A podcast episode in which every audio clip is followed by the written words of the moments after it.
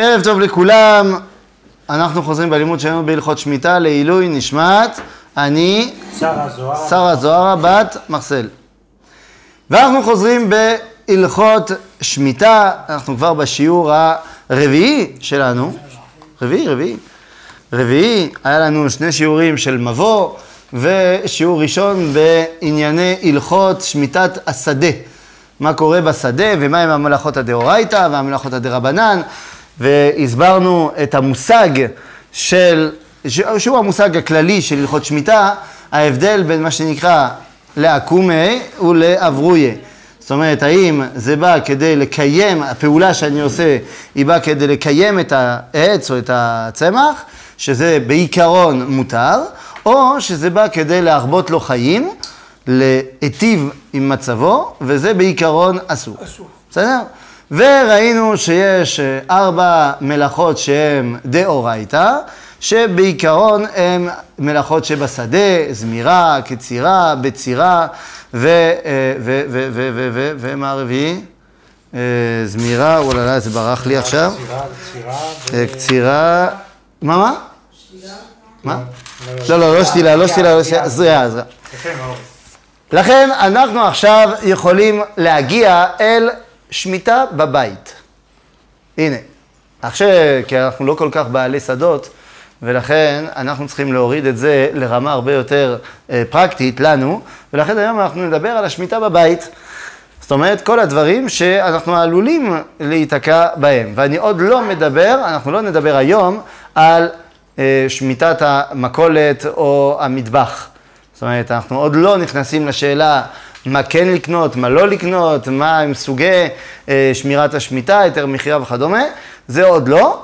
היום אנחנו רוצים לברר את ענייני הבית, אם למשל מגדלים דברים בבית, אם יש צמחים, עציצים וכדומה, מה עושים, מה מותר ומה אסור. אז בואו נתחיל בדבר שאני לא הולך להיתקע בו, אה, מכיוון שאין לי כל כך את זה בבית, אבל יש בתים אחרים שיש להם את זה, למשל פרחים. האם מותר אה, בשמיטה להשתמש, ל- ל- ללכת לאיזה גינה או לאיזה אה, מקום שמגדל פרחים יפים, לנוי, והאם מותר לי לקחת את הפרחים לשבת? האם מותר להשתמש בפרחים? הרי בסופו של דבר זה כאילו שאני קוצר, זה כאילו שאני חותך מן הצמח שהוא גודל בקרקע. זה, זהו, זאת השאלה. יפה בונד. יש פה אה, הפרנה בין פרחים שיש להם ריח לבין פרחים שהם רק לנוי. בסדר? ויש גם הבחנה לבין פרחים שהם. שהם מגדלים אותם לשם זה שאנשים ייקחו אותם, או שהם סתם גודלים בטבע. בסדר? אתה מדבר על פרחים ששמים בתוך... ב- כן, במים שקונים לשבת, סתם פרחים. למה, מה, על איזה עוד פרחים את אה, מתכוונת? לא, אני חשבתי שאולי אם זה פרחים שקונים, אז אה, יש עליהם יותר מכירה או לא יותר מכירה. שוב, שוב, לא, לא, קונה. את צודקת, יכול להיות שזה קורה. אני לא נכנס עדיין לזה. אם מדובר בפרחים שיש תעודת כשרות היתר מכירה, אנחנו לא מדברים על זה, כי שוב, היתר מכירה, אנחנו נברר מה זה בדיוק, אבל זה אומר שאין שמיטה. בסדר? אז אנחנו לא מדברים על זה, אנחנו מדברים על, אה, יש לי פרחים, אה, הלכתי לקנות, ולא לא כתוב כלום. רגע, אבל בבית זה בבית בבית, או כמה חסר זה נקרא? לא, ברור שאתה לא מגדל, אה, איך אתה יכול לגדל פה... עציץ, עציץ. אז אנחנו נברר גם שאלת העציצים, כמובן. בינתיים אני נכנס לשאלה של הפרחים. כן, אבל זה בבית בבית, או שזה כאילו כל, גם החסר וגם כל מה ששייך לך. כן, כל מה ש... לא, וגם, האם מותר לי ללכת עכשיו לקטוף פרחים לשבת? לא בבית שלי. אני הולך לקטוף פרחים, למה זה כל כך אסור? כן? את בטוחה? בוא נראה. מותר לקטוף פרחים כדי לקשט את הבית, לנוי, זה מותר. ואני לא נכנס לשאלה יותר מחיה או לא. אני הולך סתם בחוץ, רואה פרחים, והם יפים, מותר לי לקטוף פרחים לשבת. אבל אם מדובר בפרחים שיש להם ריח, יש לי פה בעיה. למה? כי הרי אני משתמש בהם לא לשם מה שהם אמורים להיות. הרי פרחים שיש להם ריח והן מיועדות שנריח אותם, או למשל בשמים, אז עיקר שימושם בריח. ולכן אם אני משתמש בהם בנוי, אני שיניתי בשימוש שלהם האמיתי. וזה אחד הדברים שאסורים בשמיטה. ההפך, שמתירים את זה, לא? למה? אני טועה? למה? כשאתה, כשאתה אוכל פירות בשמיטה, אתה לא יכול לעשות מהם שימוש שהם לא השימוש שלהם, אה, נכון? אבל הפרחים אותו דבר. האם, עכשיו כאן לקחתי פרחים, לנוי. אגב, תגידו לי, אבל כל הפרחים יש להם ריח? נכון. נכון, אבל יש פרחים שזה לא באמת. זאת אומרת, יש ריח, נכון, כשאתה עושה... ואתה חייב להגיד, וואו, זה מריח טוב. נו, אבל באמת, הרי רוב הפרחים שאנחנו קונים, הם יותר לנוי מאשר אה, לבום. בסדר? אז מותר. ומה, אני אקנה פרחים ואני אשים את זה עכשיו סתם על השולחן, או סתם ב- בוואזה בלי מים? מותר לשים מים? אם אני שם מים, זה משפר את המצב שלהם. אבל זה לנוי. לא, זה אה, מה שאתה- בסדר, זה לנוי, הפרחים הם לנוי. לא אבל עכשיו שם מים, זה משפר את מצבם. זה כן. זה לא, לעקומי, הרי גם ככה הם ימותו. כן. קיצור, לכולי עלמא אנחנו מסכימים, מותר לשים אותם באגרטל עם מים והכל בסדר. למה? כי אנחנו בוודאי לא מתכוונים שמזה שאני שמתי אותם במים, זה ייתן להם שוב פעם חיים. זה רק יאפשר שהם לא ימותו תוך כמה שעות. זה הכל. בסדר? לכן מותר לי לכתוב פרחים לנוי ולשבת והכל בסדר. אבל יש לי עכשיו עציצים. והנה, עכשיו אנחנו נכנסים לשאלת העציצים, שאלה נוקבת. בגינה או בבית. כן. ואז אנחנו צריכים עכשיו להבין, יש, ואנחנו דיברנו קצת על זה, אני רוצה להרחיב בדבר הזה. יש הבדל גדול בין הציץ בפנים לבין הציץ בחוץ. עיקר, הכלל הוא פשוט. כל מה שהוא עם גג מעליו, לא נחשב כגידולי קרקע. כי אנחנו מחשיבים גג מלמעלה, וכמובן גם משהו מלמטה. זה אנחנו דיברנו על ההבדל בין הציץ נקוב לבין הציץ שאינו נקוב. זאת אומרת, אני שמתי הציץ בתוך אה, איזה משהו, האם התחתית של הכלי יש בו חור או לא. רוב הכלים שאנחנו שמים בהם עציצים יש להם חור. דווקא כדי שנוכל להניח אותם על האדמה ושהמים יחלחלו והחוד... אז אם זה כך, אז אנחנו מחשיבים את זה, ובמיוחד אם אני שם את זה בחוץ, ככאילו אני עכשיו נתתי משהו באדמה. ולכן כמובן שהדבר הזה יהיה אסור בשמיטה. אבל אם אני בתוך הבית ויש לי קורת גג מעל, אז ברור שהדבר הזה לא ישריש שורשים ולא יוכל לגדול. גם בחוץ, אם אני שם משהו בין האדמה לבין האדמה, זאת אומרת בין האדמה של העציץ לבין האדמה, וזה דבר שהוא סותם לגמרי ואין שום שורש שיכולה לצמוח מזה, אז זה נקרא עציץ שהינו נקוב, ובגדול אין דין שמיטה על הדבר הזה. ומותר לי לעשות מה שבראש שלי איתו. בסדר?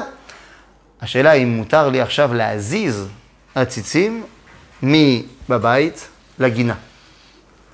אז זה אנחנו לא עושים משום מערת עין. רגע, כן. לכאורה, נראה לי שהגג מיותר פה. למה הגג מיותר? כי בין כך ובין כך זה תלוי באם יש איזה, אם יש, אם מחובר לקרקע או לא מחובר לקרקע. כן, זה נכון, לכן אמרתי שבכל מקרה צריך משהו שחוצץ מלמטה, אחרי זה אם אבל... זה חוצץ, זה לא משנה אם יש גג או לא. לא נכון, כי גם אם זה חוצץ ואתה שם אותו בחוץ, יש הרבה דברים שאסור לך לעשות משום מערת עין. זה מה שאמרתי הרגע, שלמרות שאנחנו עכשיו יודעים, אני מציא את העציץ והוא אינו נקוב. שמתי בו צלחת מתחת, הכל בסדר. אבל אנשים רואים אותך שם עציצים בחוץ, מה, לך תדע. ולכן יש דרך לעשות את זה, זה שכשאתה מוציא לעין של החוץ, ברור לכולם שאתה לא עושה מזה שימוש של נטייה. איך עושים? עוטפים את העציץ עם ניילון וזה מכל הכיוונים, ומוציאים אותו עם הניילון כדי שכולם יראו שזה משהו שהוא לא לשום נטייה, ואז אתה מוריד את הניילון והכל בסדר. זאת אומרת, אנחנו עושים פעולה של מה שנקרא, כמו שאומרים בשבת, בשינוי. בסדר? כדי שכולם יראו.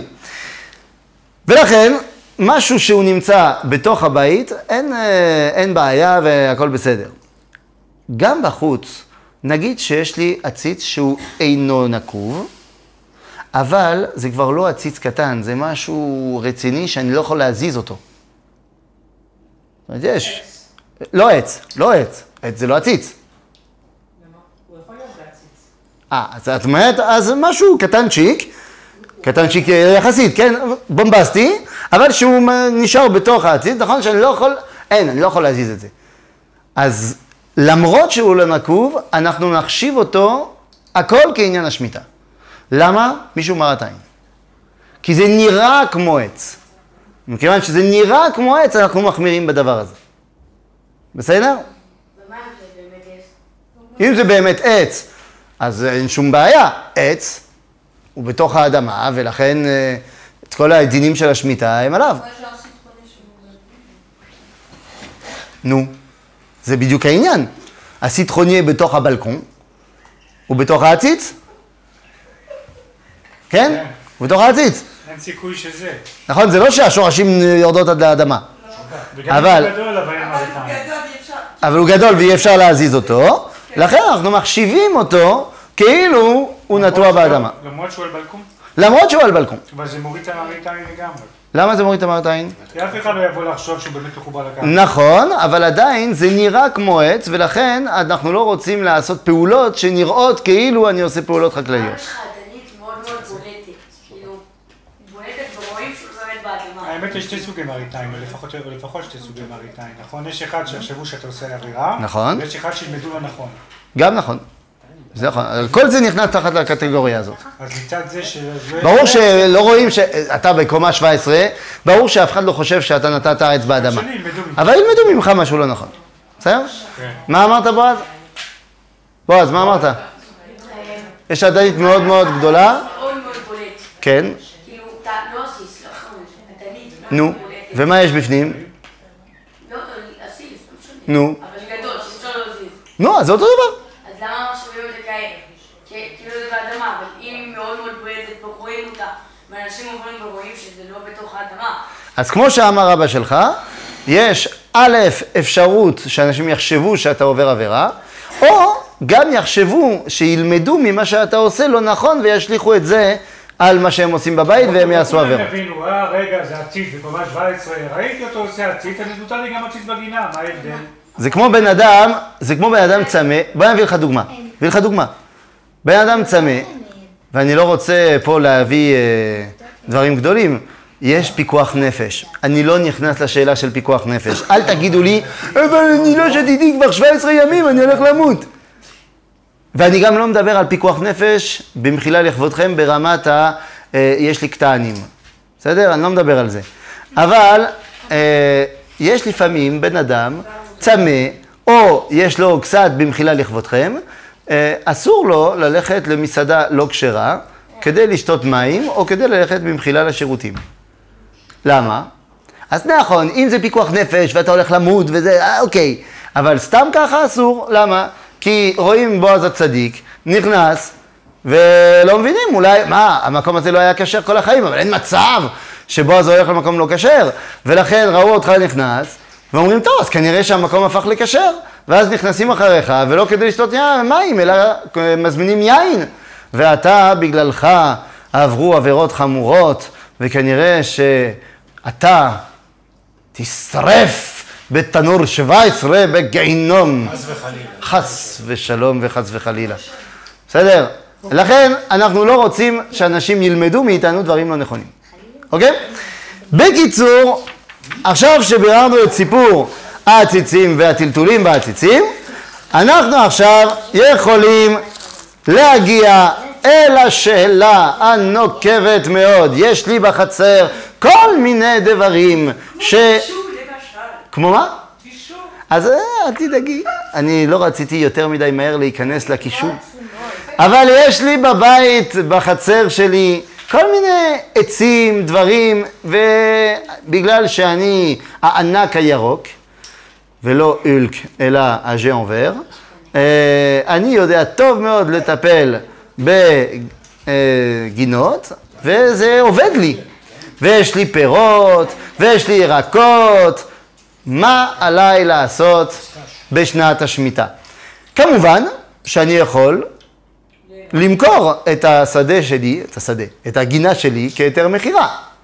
אני יכול לעשות את זה, ואז שוב, כשאנחנו נגיע, נגיע להיתר מכירה, אנחנו נראה, בסדר, אז אה, התפטרתי מכל הסיפור של השמיטה. אבל נגיד שאני לא עושה את זה, ורוב האנשים שיש להם גינות פרטיות, בוודאי שהם לא עוסקים בהיתר מכירה. אז מה עושים? כמובן שכל דיני השמיטה הם שם, ואמרנו, מותר להשקות כדי שיחיה, מותר לטפל בו כדי שלא ימות, ומותר לסדר כדי שזה לא יגיע פתאום לחלון של ה- של השכן, כל זה אמרנו, וזה נכון בשדה, זה נכון גם בבית. אבל מה לגבי הפירות עצמם? אז שנייה, אנחנו נצטרך פה לעשות הבדל בין פירות לבין ירקות. ואנחנו צריכים עכשיו להבין מה ההבדל ההלכתי, ואני אומר ההלכתי ולא הביולוגי-בוטני, של פירות וירקות. כי אין שום קשר בדבר הזה בין ההלכה לבין הבוטניקה. בסדר? מה נחשב כפרי לפי ההלכה, ומה נחשב כירק לפי ההלכה.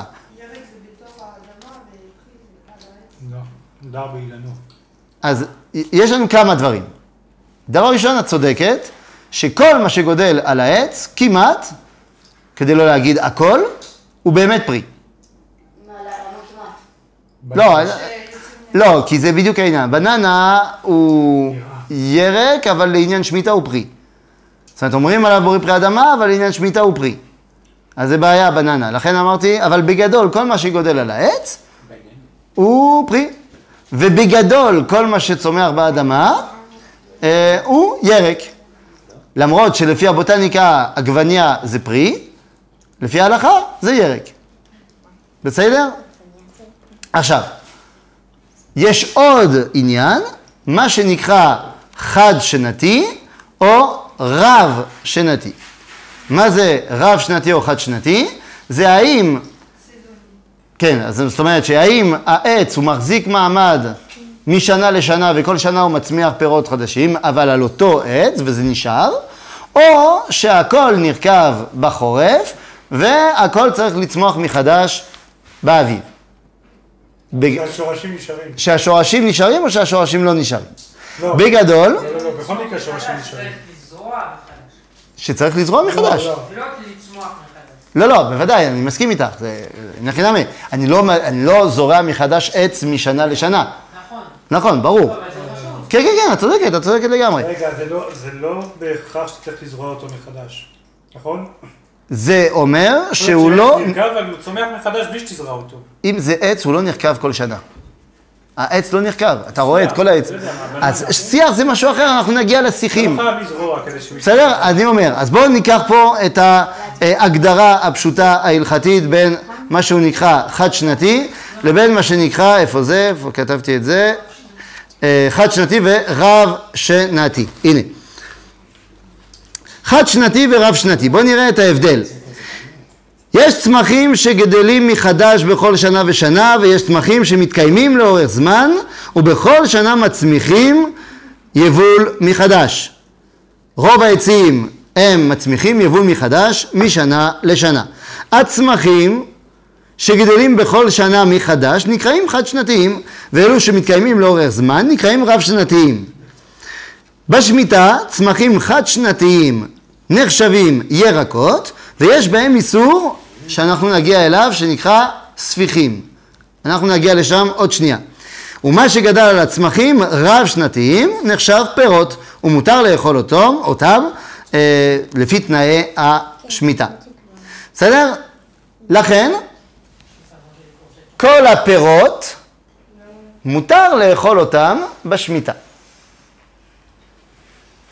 אבל בגלל שיש לנו איסור, לא.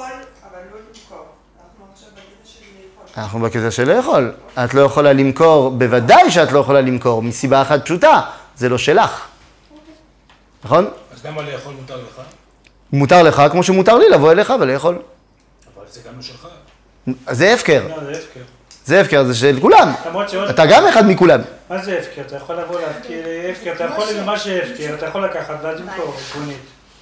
אה, אתה אומר, אני לוקח את זה ואני מוכר. נכון, אני יכול עקרונית לעשות את זה, רק שאני צריך להודיע לכולם שיש בו קדושת שביעית וכדומה. בעיה, אל תעשה את זה. אבל, מה הסיפור הזה של הפקר? אני צריך לבוא ולהגיד, המקום הזה, הפקר. צריך לשים שלט, כל אחד שרוצה להיכנס, לקחת מה, מה, מהלימון, יכול, והכל טוב. בסדר? יש פג תוקף לזמן שאני יכול לאכול את הפירות. מהו פג התוקף? אני לא יכול כל השנה ליהנות מהפירות שלי, אני צריך, אני יכול ליהנות מהם עד הזמן שבטבע הם כבר לא על העצים. נפלו, נשרו. נפלו, נשרו, והפירות, והחיות גם אין להם מה לאכול מהפרי הזה. זהו, נגמר העונה. ברגע שנגמר העונה, גם אם יש לך עדיין בבית כי אתה שומר על זה בת- בתנאים יותר uh, טובים, לא יודע מה, אתה כבר לא יכול להשתמש בהם, אתה צריך לעשות ביעור שביעית. לא ביעור שביעית כמו ביעור חמץ ששורפים, בביעור חמץ שורפים את החמץ, בביעור שביעית אתה צריך שוב פעם להפקיר אותם, ושוב פעם להודיע. בסדר? ושוב פעם להגיד, זה בכלל לא שלי. אוקיי?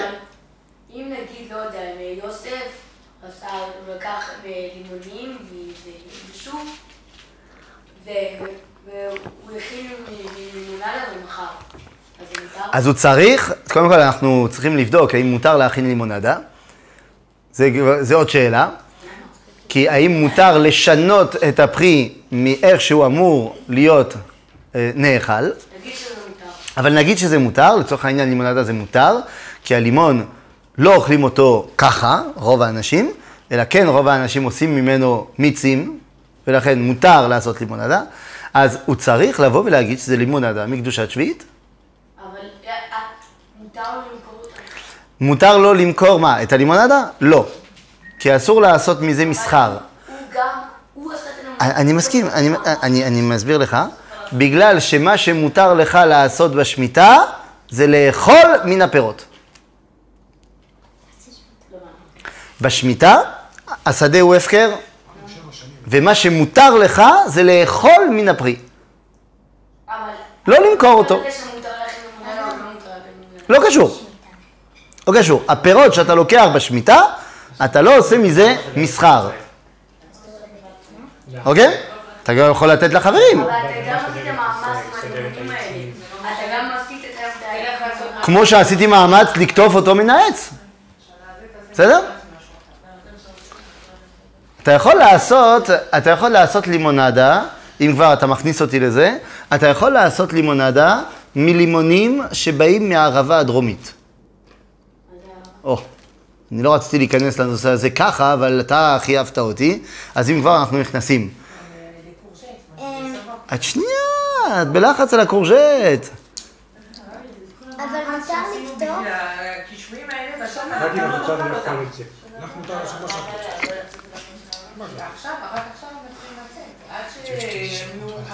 כבר יהיה... בוא, בוא נראה, בוא נראה, בוא, בוא נירגע שנייה, בוא נירגע שנייה על הקורשט. בוא נירגע. שמיטה בכלל. כמה הלכות. אתה רואה מה זה, אה? אל תשמעו וזהו. אתה יודע, אתה יודע, זה אחד הסיבות, אתה צוחק, אבל זה אחד הסיבות שאומרים בשם התוספות שאי אפשר לחזור לארץ. אומרים בשם התוספות, שאחד מהתוספות אומרים שהוא כתב שאין מצווה לחזור לארץ כי אנחנו לא יודעים הלכות שמיטה. אז אה, בואו נשאר בחו"ל. יש לכל דבר 300 הלכות, 300 ישנות. זה כל הזמן ככה, זה... מה לעשות, מה לעשות? בכל דבר. אתה אוכל לחם, אתה מברך ארבעה עמודים ברכת המזון. אתה רואה מה זה? זה בגלל שאתה ספרדי. ועוד אתה אוכל בשר, ואתה חושב, מה, מתי אני אוכל חלב, וזה. לא נגמר, לא. נגמר, לא נגמר. אז אני אומר לך, הערבה הדרומית, השמיטה חלה אך ורק במקומות שהתקדשו קדושה שנייה, לא. של עולי בבל. אז אני רוצה להסביר שנייה אחת מה זה הדבר הזה. יש מה שנקרא קדושה ראשונה, וקדושה שנייה. קדושה ראשונה זה המקום שבאנו וכבשנו עם יהושע. כל האזור שכבשנו בימי יהושע בן נון נקדש בקדושה ראשונה. הקדושה הזאת בטלה בזמן שחורבן המקדש ושיצאנו לגלות. אגב, מה הנפקא מינה של... תסביר לי פעם אחת מה הנפקא מינה של הקדושות האלה. קדושה ראשונה אין לה נפקא מינה. לא, מה הנפקא... מה מה קרה כשהיא נתבטלה? כלום. פק- פקעו מצוות הקשורות הקשורות בארץ? לא. למשל, אה, גם ככה היית בחו"ל. לא, אבל נגיד שלא הייתה בכלל. נגיד שלא היית בחו"ל, אז כן, לא היה כבר יותר קדושה. ולכן לא היה יותר עניין של אה, אה, מצוות התלויות בארץ וקדושת שביעית וכדומה. אז לכן בטלה קדושה ראשונה, כתוצאה מגלות. כתוצאה מן הגלות הראשונה. אז זה ממש בדיחה ללייבוביץ'. כן, ממש, ממש ככה. אבל מה לעשות שיש קדושה שנייה, שהיא לא התבטלה גם לא, אחר הגלות. לא תלוי בארץ, זה ההפך, אז קדושה... למה לא? מה- מה- מהי קדושתה שמפרישים ממנה תרומות ומעשרות? לא, לא, יפה, אבל למה? בגלל שלא קידשה, לש... היא קידשה רק לשעתה ולא לעתיד לבוא. זאת אומרת שכשאנחנו בנו עם יהושע, לא היה לנו אחיזה מספיק אחיזתית, מה שנקרא. עולי בבל באים ואומרים, אנחנו חוזרים כדי להישאר. הם לא יישארו, גם יהיה גלות אחרי זה. אבל האחיזה היא נשארת אחיזה. אתה קורא למקום ארץ יהודה, אתה משייך את המקום. זאת אומרת, בסופו של דבר, כשעם ישראל יוצא לגלות רומא, הוא הרבה יותר מחובר לארץ מאיך שהוא יצא מגלות בבל. והרי ההוכחה שכשאתה יוצא אלפיים שנה בגלות, אתה עדיין מחובר לאם אשכחך ירושלים. ואחרי שבעים שנה, רוב עם ישראל כבר לא היה מחובר לארץ הזאת. בסדר? לכן, קדושה ראשונה זה קדושה של יהושע. קדושה שנייה זה כל מקום שבאנו עם עולי בבל. עזרא, נחמיה, אבל יש מקומות שלא כבשנו בקדושה שנייה. ולכן, כל המקומות שלא כבשנו בקדושה שנייה, אין להם קדושה עדיין. ולכן, כמו הערבה הדרומית. למשל אילת, למשל כל הערבה בעצם. בסדר? אין שם שמיטה? אין שם שמיטה. אין שם שדות אבל. לא נכון? שדות? בוודאי. מה, זה, זה, זה, זה הניצחון הגדול של הישראליות? שהיא הצ- היא הצליחה להפריח את השממה לגמרי? יוטבתה וזה. דרום ליריחו? כן, דרון לים המלח אפילו. אה. קיצור, כל הנגב הדרומי. שם, אתה קונה משם ירקות, פירות, מה שאתה רוצה, אין שום בעיה. בסדר? אין, אין, אין שמיטה, אין, אין עניין. בסדר? למה? כי אין, כי אין קדושה. לכן, בגלל שלא נתקדשה, זהו. שנייה, מה קובע מה נתקדש? מי קובע שנתקדש? היינו שם או לא היינו שם? רגע, והיום אין קדושה שלישית, אין דבר כזה? נו, אתה פה שואל שאלה גדולה, האם יש קדושה שלישית? יש. למדתי את זה בהר לא, אתה צודק. ש? אתה חושד בו? שמה? אה, זה, שהוא הרמורניק. לא, לא, אני לא חושד בו. אנחנו מצולמים פה. הוא בסדר גמור. וזה, ו... אה, נו, ומה אמר? שאני זוכר, מסכת יבמות שם. שאני לא זוכר, אבל לכן אני שואל אותך מה קורה. מה הוא אמר? על- לא זוכר. אבל על מה? על- על על הסיפור הזה של קבוצה שלישית, אני לא זוכר. אה, אה, הבנתי. קדושה שלישית, בוודאי שאנחנו כבשנו הרבה יותר מקומות היום. שיהיה לרפואתו השיעור הזה גם. נכון. אוקיי, אמן. של מי? אה, של הרב יהושע צוקרמן. אמן. אה, שליטה. ובוודאי שיש לנו עכשיו הרבה יותר מקומות שכבשנו. אבל אה, צריך סנהדרין. צריך סנהדרין כדי להכריז על קדושה שלישית. אז אה, בעזרת השם נבנה סנהדרין ונכריז על קדושה שלישית, גם באילת, גם ברמת הגולן, אה, בכל מיני מקומות. בסדר? אז קיצור, למה אנחנו לא לומדים שמיטה? סליחה שאני שואל. כי בראש השנה שמיטה. מה הבאה שמיטה? שנה הבאה שמיטה. רוצים לדעת מה לעשות, מה לא לעשות? זה השמיטה עכשיו? אני ביקשתי, כן. כן, זה אשמתו. סתם, סתם אני שואל. אשמתו. נכון.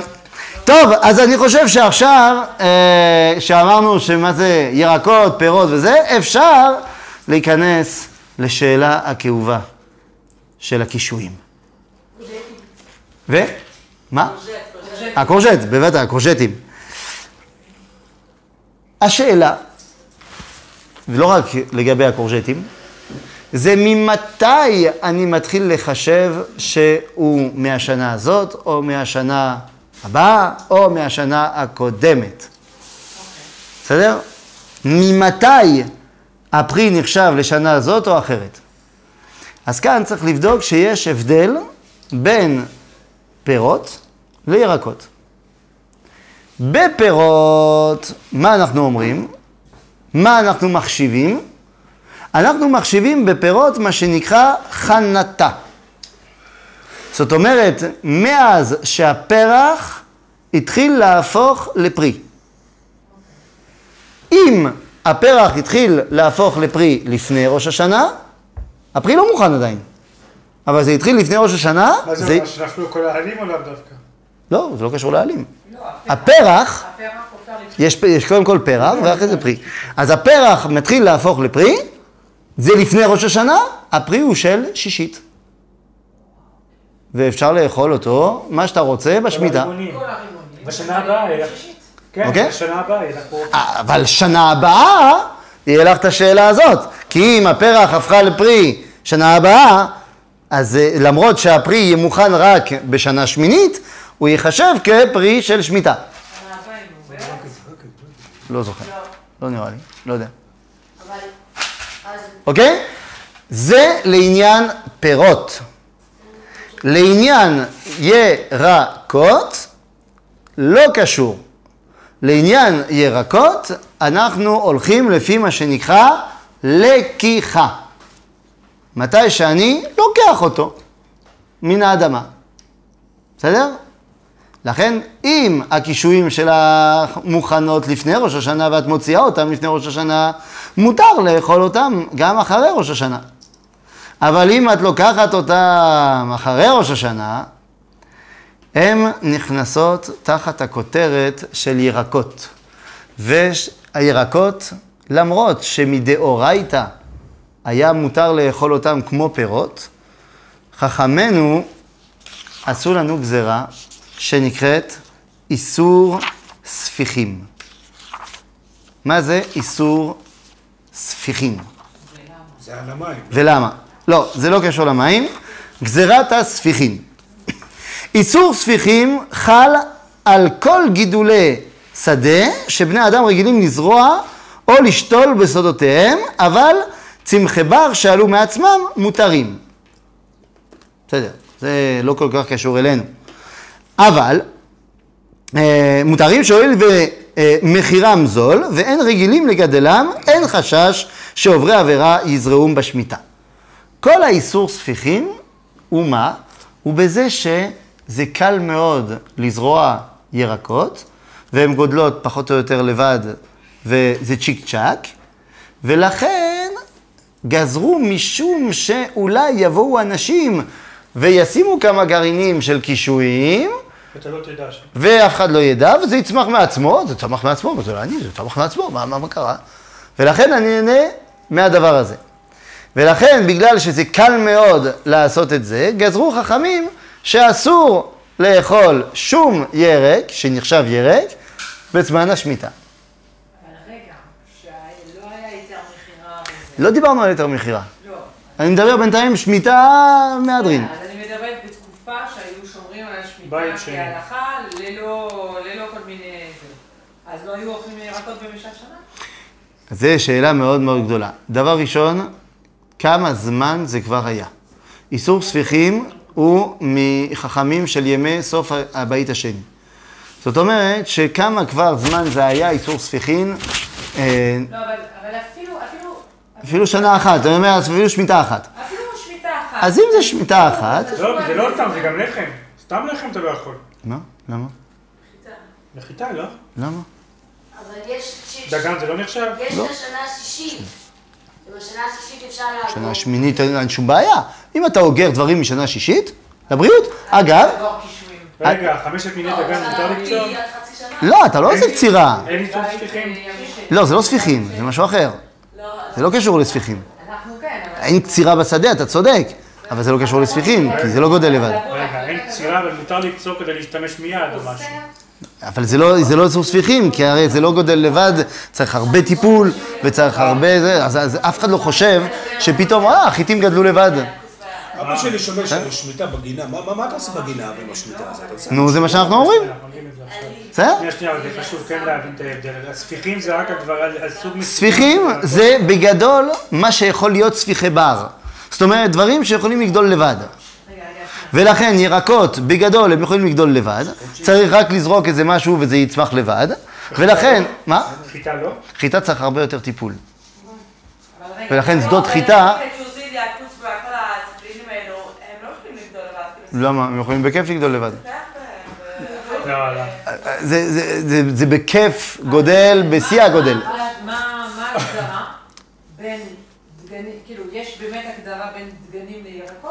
כן, דגנים זה דגנים, ירקות זה ירקות, מה זה? יש חמישה מיני דגן, זה לא כזה מסובך. כל מה שהוא לא מחמישה מיני דגן, הוא לא, הוא לא דגן. קינוע לא נכנס מכיוון שהוא בוודאי לא צומח בארץ ישראל. לכן אין לנו בעיה עם קינוע, את יכולה להמשיך לאכול קינוע כל השנה. בסדר? אבל לגבי הדברים הללו, הנה, אני קורא פה בהלכה. מן התורה כל הספיחים היינו מיני צומח שגדלו מעצמם בשביעית מותרים באכילה וכל מיני פירות שביעית חלים עליהם כמו שאמרנו. אולם מי שראו חכמים שעוברי עבירה זורעים בסתר מיני ירקות תבואה וקטניות, כן? אז טוענים, וטוענים אחר כך שגידלו מעצמם, אז גזרו על מיני הצומח שהם ספיחים, כל הירקות. ולכן יש לנו בעיה עם הירקות בזמן השמיטה. ואי אפשר להשתמש בירקות בזמן השמיטה. אז מה היו עושים? אז מה היו עושים? מה היו עושים? יש כמה, פתרונות. אתה יכול ללכת לקנות מהערבה הדרומית, תיקח קישואים מאילת. או אפשר לקנות ממקומות שהם עשו היתר מכירה, או תקנה מספרד, אה, מלפפונים מספרד, זה גם פתרון. לכן היום אין שום בעיה, אה, אפשר למצוא ירקות בכל ההיתרים האפשריים, אה, ואנחנו נברר מהם אותם ההיתרים, אבל היום אין בעיה למצוא ירקות. אתה עדיין מעדיף את המקום. נכניס את הקישואים בפנים. בשביל מה? בתוך הבית. בתוך הבית. אבל עדיין יהיה לנו אולי בעיה של אה, איסור ספיחין. אז מה עושים כל הסופרים וזה? איך הם אוכלים כל בשמיטה? מיני סוגים. אז אנחנו נראה, כן, אנחנו נראה, יש כמה סוגים, יש שלוש סוגים. מוצר בית דין מועיל לספיחים?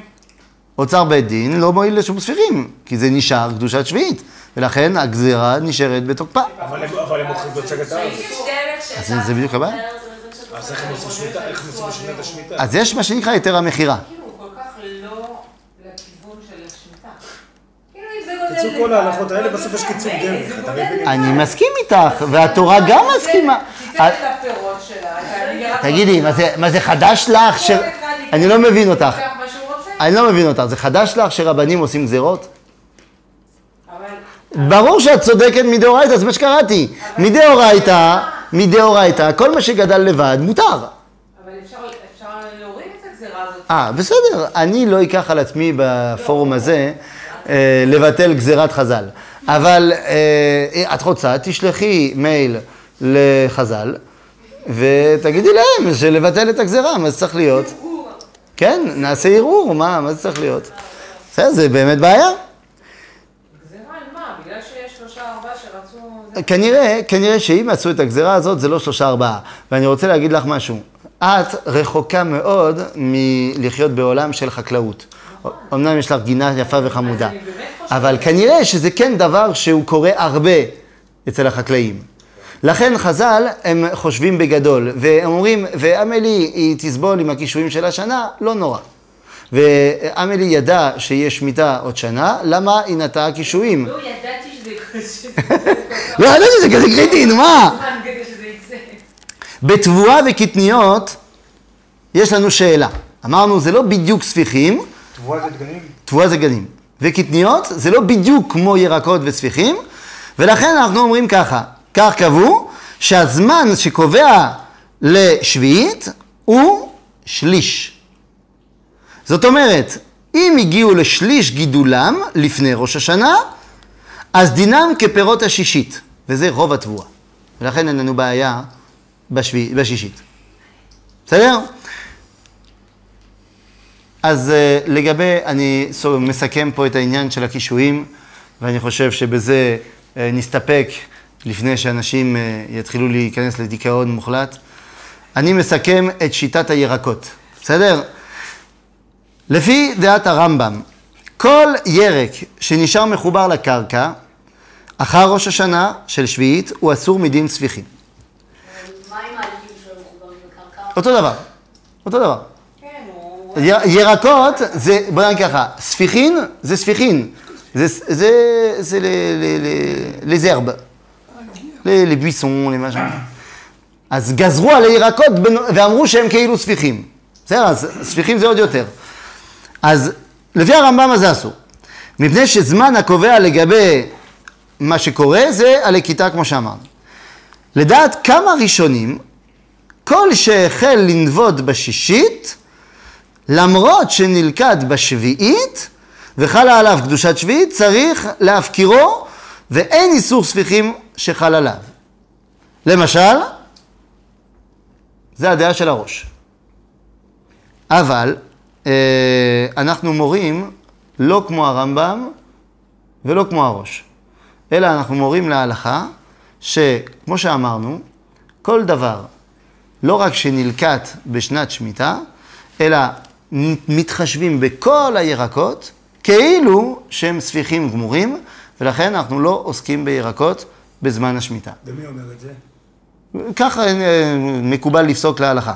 זאת אומרת, הראשונים נחלקו, האחרונים הלכו את כולם באותו כיוון. מי היה הראשון שאמר את זה אבל? לא יודע. שולחן ערוך, מה? וואי, השולחן ערוך גם פה זה, לא יודע אם הוא הראשון שאמר את זה. זה כתוב. יכול להיות. מה, צריך שמה, לבדוק. פעם? שאנחנו דוגלים שכל הירקות הם ספיחים ולא עוסקים בהם. ולא דגן. לא דגן. דגן זה שליש תבואה, ולכן רוב התבואה בארץ זה כאילו שישית. גם אשכנזים, גם ספרדים. גם אשכנזים, גם ספרדים. זה אחד הפלא פלואים שאנחנו כולנו ביחד, בדבר הזה. בסדר, נטפל בזה. כן, יש עוד דברים כאלו. בקיצור, לכן אני מסכם, פירות אפשר לאכול, ירקות אי אפשר לאכול. או, אני יודע שאת לפעמים קונה ירקות שבאות מרמת הגולן. תקני ירקות מהערבה. ויש בזמן השמיטה אה, חברות שמייבאים במיוחד פירות מהערבה. אה, פירות, סליחה, ירקות מהערבה. שאין להם שום עניין של שביעית. בסדר? אז יש אפשרות בלי בעיה, שלא לדבר על זה שיש הרבה סופרים שיש להם יותר מכירה, שאפשר לקנות מהירקות שם בלי שום בעיה. אבל לגבי הקישואים שיש בגינה, אה, הייתי אומר, תתפלאי, תתפללי, אולי הם יהיו מוכנים לפני ראש השנה, אפילו, אפילו שנייה לפני ראש השנה, ואז תוכלי, תוכלי לקחת את זה ולעשות מה, מזה... מותר לקצור את זה? מה לקצור? מה לקצור? לקצור אחרי ראש השנה את הירקות שגדלו לפני ראש השנה? לא, אמרנו ירקות זה לכיתה. אז אתה, עד ראש השנה אתה יכול לקחת אותם. והם נחשבים כשביעית, כשישית, סליחה. בסדר? עכשיו, מה יישאר לנו לברר?